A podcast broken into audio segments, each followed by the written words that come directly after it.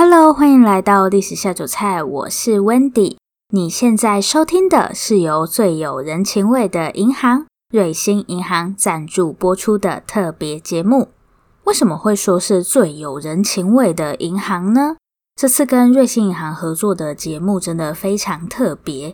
一开始我以为他们只是想要单纯下广告，结果没想到他们居然是想要做一系列关于大稻城历史的特别节目。瑞信银行的前身是台北道江信用组合，他们是西元一九一七年的时候在大稻城这边成立的，所以瑞信银行跟大稻城之间的感情真的很深厚，到现在已经在这里服务超过一百年了。瑞信银行还跟我说，因为很多客户都合作很久了，所以有时候客户没事还会跑去跟行员们聊天。我觉得这个完全颠覆我对银行的想象。平常说到银行会觉得比较有距离感，但是听到会有客户没事跑进去聊天，感觉瞬间就亲切起来了。总之呢，在接下来的特别节目中，我们会继续带大家一起认识关于大道城的历史。你准备好了吗？那我们就马上开始吧。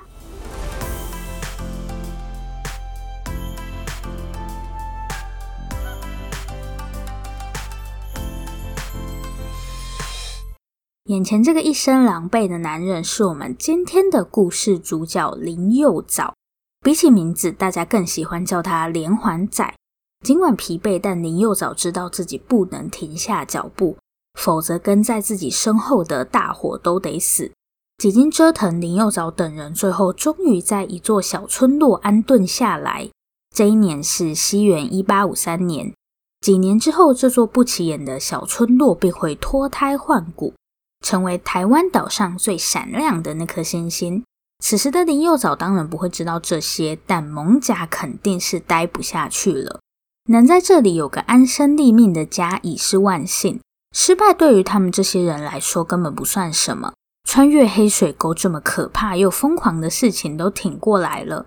林佑藻相信天无绝人之路。林佑藻等人到底遭遇了什么？一府二鹿三艋舺，相信大家对这句俗谚都不陌生。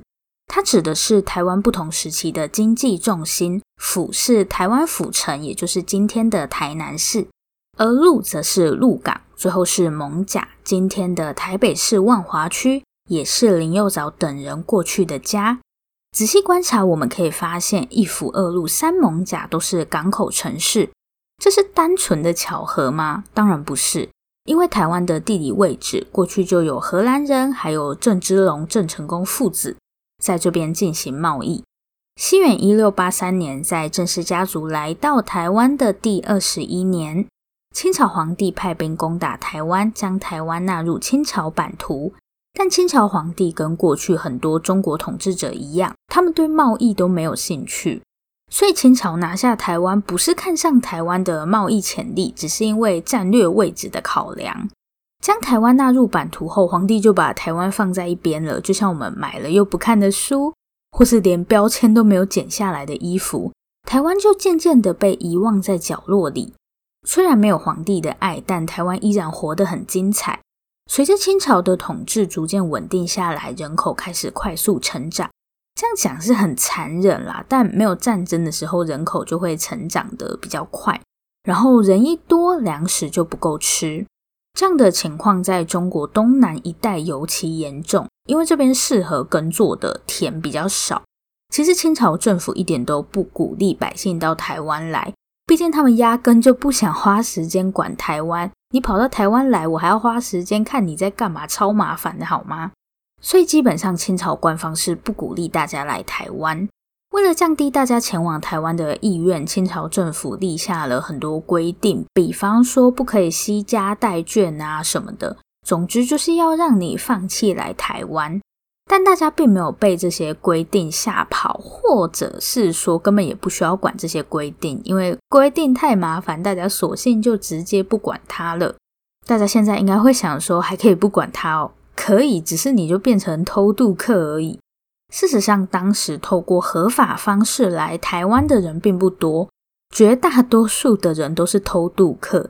这就是为什么林右藻会说穿越黑水沟是可怕又疯狂的事。当偷渡客的确是可怕又疯狂。那大家不惜当偷渡客也要来台湾的原因是什么呢？答案就是为了活下去，因为在自己家乡真的已经吃不饱了。与其这样，我不如到海的另一边，也就是台湾碰碰运气，有事至少有机会，总比原地等死好。不过当时的台湾可不是什么人都可以随便生存下来的。郑氏家族虽然统治台湾二十一年，但实际上他们也只在今天的台南一带活动。台湾的其他地方依然相当原始。当时的清朝政府不止不鼓励大家来台湾，对台湾岛上的贸易活动也设下诸多限制。对清朝政府来说，你最好什么都不要做。但台湾还是有人，而且当时台湾的手工业跟中国比真的是很落后，一些日用品还是需要从中国进口，比方说药材，或是那种有刺绣比较精致的衣服，这些东西台湾就比较少，大部分还是要从中国进口。所以当时清朝政府就开放一个港口可以进行贸易，对，它真的就开放一个而已。最一开始是鹿耳门，就是府城港口用久了，不是都会淤积吗？所以后面又从府城换到鹿港，而且这个时候台湾人也越来越多，大家就慢慢往北去开垦，所以台湾的发展顺序是由南向北。好，艋舺这个地方的发展其实跟走私有关。这集一下 偷渡一下要走私的感觉不太妙。当时因为中南部开垦的差不多了，大家就慢慢向北移，就开始有人在今天的台北这边种田。种着种着，因为当时中国发生饥荒的关系，台湾这边就开始把米卖到中国去，因为中国的米价更高嘛。但如果卖去中国的米太多，台湾这边的粮食就可能会不够。所以当时清朝政府就会限制米的出口，但要赚钱的人哪会管那么多？当时在台北开垦的这些人，就会从今天的淡水河把米走私到中国。久而久之，这里就成为了一个商业繁荣的聚落。这个就是艋舺会兴起的原因。其实一开始林佑藻他们也是在艋舺这边做生意。但从最一开始的故事可以知道，林右藻他们应该是从蒙甲逃到了某一个村落。那在蒙甲到底发生了什么？大家应该都有那种经验，就是在外地遇到跟自己从同一个地方来的人，就会觉得特别亲近，人不亲土亲嘛。像台湾这种移民社会，这种感觉一定会更强烈，所以同一个地方来的人就会聚在一起。当时在艋舺这个地方有两大族群，一个是泉州府同安县来的同安人，我们今天的故事主角林右藻就是同安人；另一个族群一样来自泉州府，不过他们是泉州府的晋江、南安还有惠安这三个县的人，一般会把他们合称为三义人，所以就是有同安人跟三义人这两大族群。这两群人不只因为地缘关系聚在一起，他们从事的贸易活动也不太一样。三亿人是比同安人早进入艋舺的，所以他们自然就占据了比较好的码头。当时三亿人的势力范围也比较大。看到这里，大家应该可以发现，他们蛮喜欢聚在一起的，毕竟人多力量大嘛。所以当时你做生意绝对不能单打独斗。他们有一种组织叫做交，大家就把他们想象成是类似同业公会的组织就好了。当时三义人做生意的范围比较大，跟整个泉州还有附近的福州，甚至是更北边的地方都有商业往来。跟三义人比起来，同安人做生意的范围就比较小，他们基本只会在今天的厦门一带，也就是同安人的老家这边做生意。因为三义人的贸易范围比较北，所以三义人的交就被叫做顶交，就是头顶的那个顶。那同安人因为贸易范围比较南一点，一般大家会叫他们下交，就是上下的下下交这样。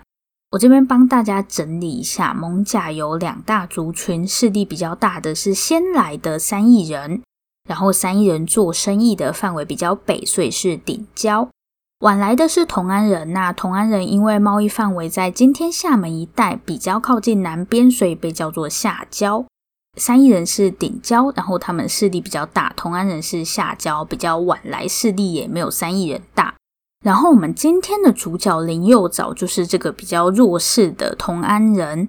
另外呢，三义人跟同安人还有一个地方也不一样，就是他们的宗教信仰。这个大家一定非常熟悉。蒙甲最有名的寺庙，大家应该知道是哪一间吧？对，就是龙山寺。大家熟悉的龙山寺，其实就是三亿人建的，也是他们的信仰中心。我刚刚说同安人跟三亿人的宗教信仰也不一样嘛，所以同安人不会去龙山寺，他们有自己的守护神霞海城隍。其实说真的，这两群人除了同样来自泉州府以外，就没有任何共通点了。而且为了做生意抢码头，三亿人跟同安人的关系一直都很紧张。那西元一八五三年，在艋甲发生了什么呢？这一年，三亿人跟同安人一样，为了争地盘、抢码头，吵得不可开交。其实事情的导火线是什么，已经不得而知了。有人说是因为两边的码头工人起口角，又有一种说法是为了卸货问题，所以才吵起来。好，反正三义人跟同安人平常就互看不顺眼了，要吵起来，其实也不需要有什么原因。当时同安人的首领就是我们在故事一开始提到的林右藻，因为又跟三义人闹得不愉快了嘛，所以林右藻就找了他们下交的人来商量，就是找来这些同安人商量说要去攻击三义人。其实用打架来解决事情，在当时的台湾还蛮常见的，这也不是同安人跟三义人第一次打架了，因为当时清朝政府的统治很消极，你要打就打，他们其实也不是非常关心。反正，在那个时候打架确实很常见，大家都是用打架来解决问题。那林右藻他们就计划要去攻打三义人嘛，不知道为什么林右藻他们的计划就被三义人提前知道了，可能同安人里面有内鬼还是怎么样的。率领同安人的是林右藻嘛，那三义人这边的老大叫做黄龙安，大家帮我记一下这个黄家，因为他们在后面的节目还会出现。在三义人之中，又以黄家的势力是最大的。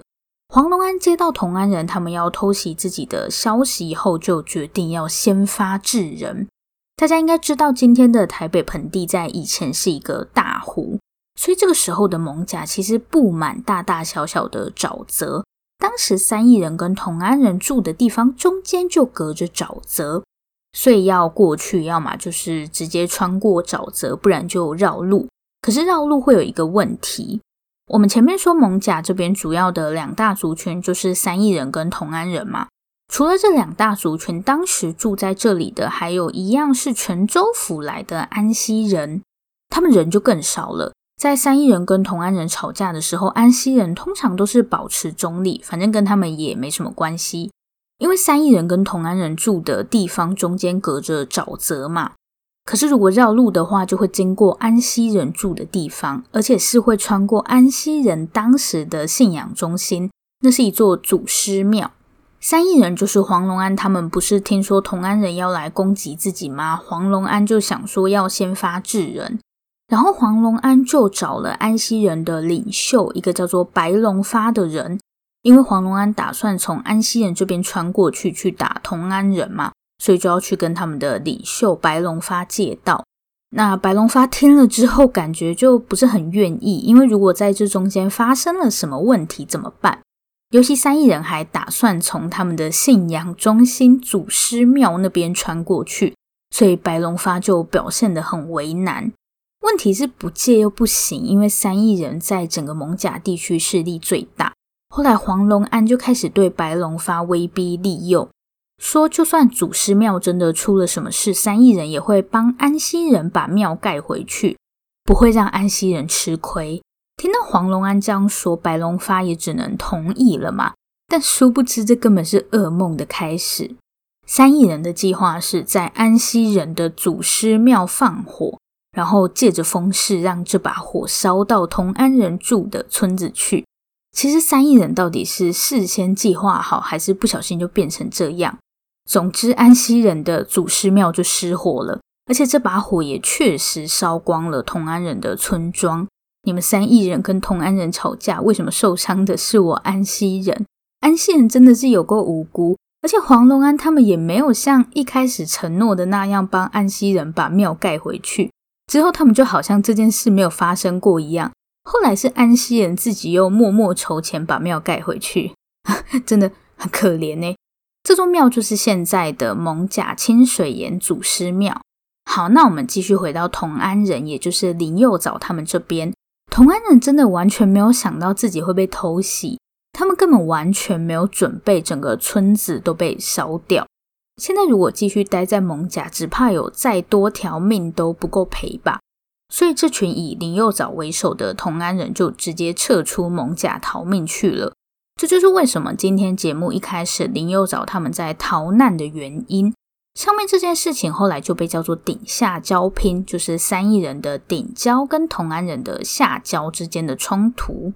那我们现在先回到节目最一开始的地方。我们刚刚有说，最后林右藻他们找到了一个小村落安顿嘛。这个小村落就是我们上一集特别节目带大家去逛的大稻城，跟蒙甲比起来，这个时候的大稻城就是一个不起眼的小村落。虽然在林右藻等同安人的经营下，大稻城也慢慢有了一些人潮，但还是没有蒙甲那么热闹。不过大家不用担心，大稻城很快就会迎来命运的转捩点。这个命运的转捩点究竟是什么呢？想知道答案的话，记得千万不要错过下个星期的特别节目哦！这里是历史下酒菜，我是温迪。大家是不是以为我接下来要说，如果喜欢我们的节目，欢迎订阅我们？没有哦，我要说的是，钱买不到的记忆，就让瑞星银行帮你存着。对，这句话它依然放在这里。如果喜欢我们的节目，欢迎订阅我们。最后最后，如果你收听完本集节目，有任何的想法，希望与我们交流，或是有任何的建议、心得，都可以留下你的评论。不要害羞，大方的留下评论。如果你真的真的很害羞，那就订阅我们吧。这里是历史下酒菜，我们下次见，拜拜。